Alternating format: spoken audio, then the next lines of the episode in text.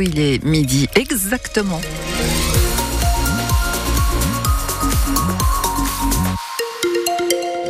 Nous reviendrons sur la météo dans un instant. Beaucoup de douceur. Aujourd'hui, on parle de journée quasi printanière.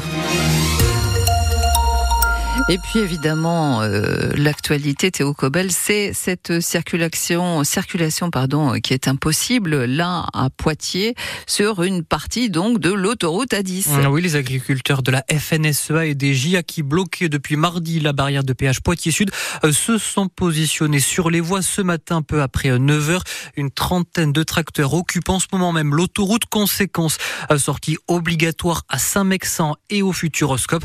Et ça pourrait durer vient Sébastien Berger, le patron de la FNSEA 86. On a ouvert les barrières de péage, on est passé au péage, on est sur le pont d'autoroute en cours de sécurisation parce qu'on veut pas avoir un accident avec euh, les conditions météo et on durcit le ton, donc on va barrer l'autoroute et après on donnera la suite des événements. Il va falloir que l'État nous entende un petit peu. On veut des propositions, des vraies propositions qui tiennent la route, des propositions constructives et qui soient pérennes dans le temps. Tant qu'on n'a rien comme ça, nous on barre l'autoroute et de toute façon, la relève est assurée, ça ne tracasse pas. Même si la FNSEA euh, relâche un petit peu sur des barrages, on a bien d'autres syndicats euh, assez euh, constructifs autour de nous qui pourront prendre le relais. Bon, et pas question pour l'instant de rejoindre l'autre mobilisation qui a lieu au niveau de la préfecture. Ben, c'est normal, ils font leur mobilisation comme nous on a fait la note. Il faut qu'ils s'expriment, nous on s'est exprimé. Et, et je doute pas qu'à un moment donné, on va trouver à un moment donné un temps pour se retrouver et ça peut être l'autoroute par exemple. Ah, eux ils vont manger, nous on va manger et c'est rare si dans l'après-midi on se contacte pas.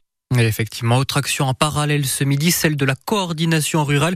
Euh, ce matin, des convois de tracteurs euh, sont partis de Jancé et de Neuville. Ils sont actuellement devant la préfecture de la Vienne et ils ne sont pas venus les mains vides, bon, au calange, puisque dans les remorques, il y a du fumier et des pneus.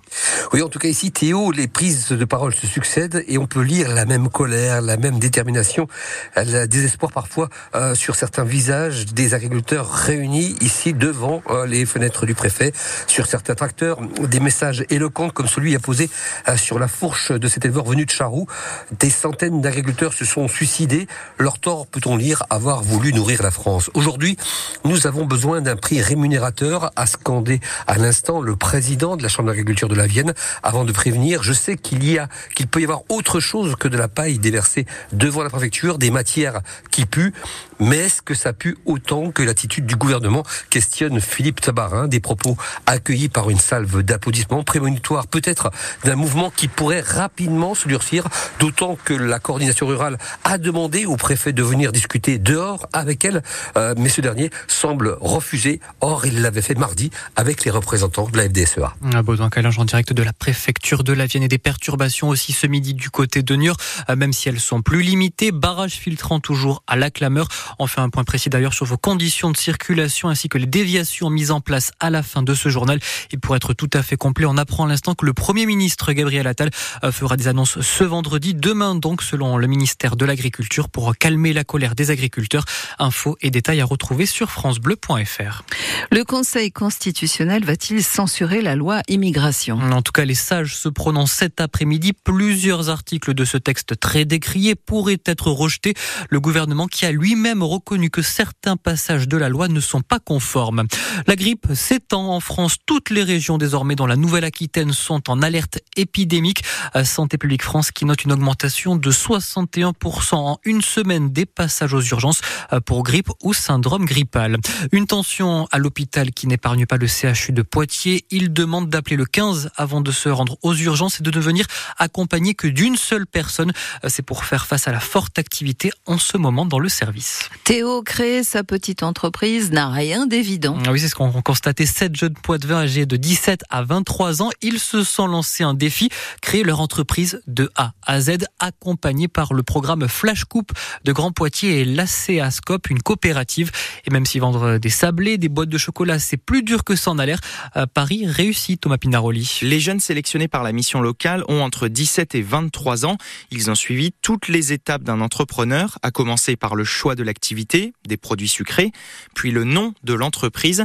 Anissa et Gianne racontent. On proposait des noms, mettait sur des post-it, après on votait tous ensemble. Et, euh, on a gagné le débat. Oui, on a gagné le débat du coup. Verdict, ce sera Cook and King.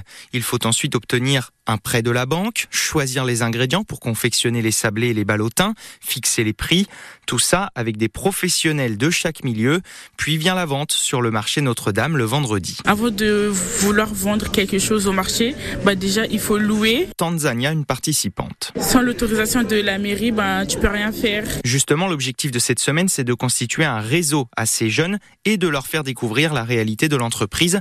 Bastien Bernella, vice-président au développement économique à Grand Poitiers. L'effet positif sur les jeunes qui se, voilà, se sont autorisés à, à se projeter, entreprendre, euh, chercher du travail dans des secteurs qui n'étaient pas forcément naturels. L'idée fait son chemin chez Anissa et Gianne. Pourquoi pas faire ça plus tard, mais pas maintenant, parce que c'est trop de responsabilités. euh. Pour ouvrir quelque chose, il faut de l'argent, il faut un fonds. Bonne nouvelle, l'entreprise des 7 jeunes a fait 350 euros de bénéfices sur sa semaine. Un reportage de Thomas Pinaroli.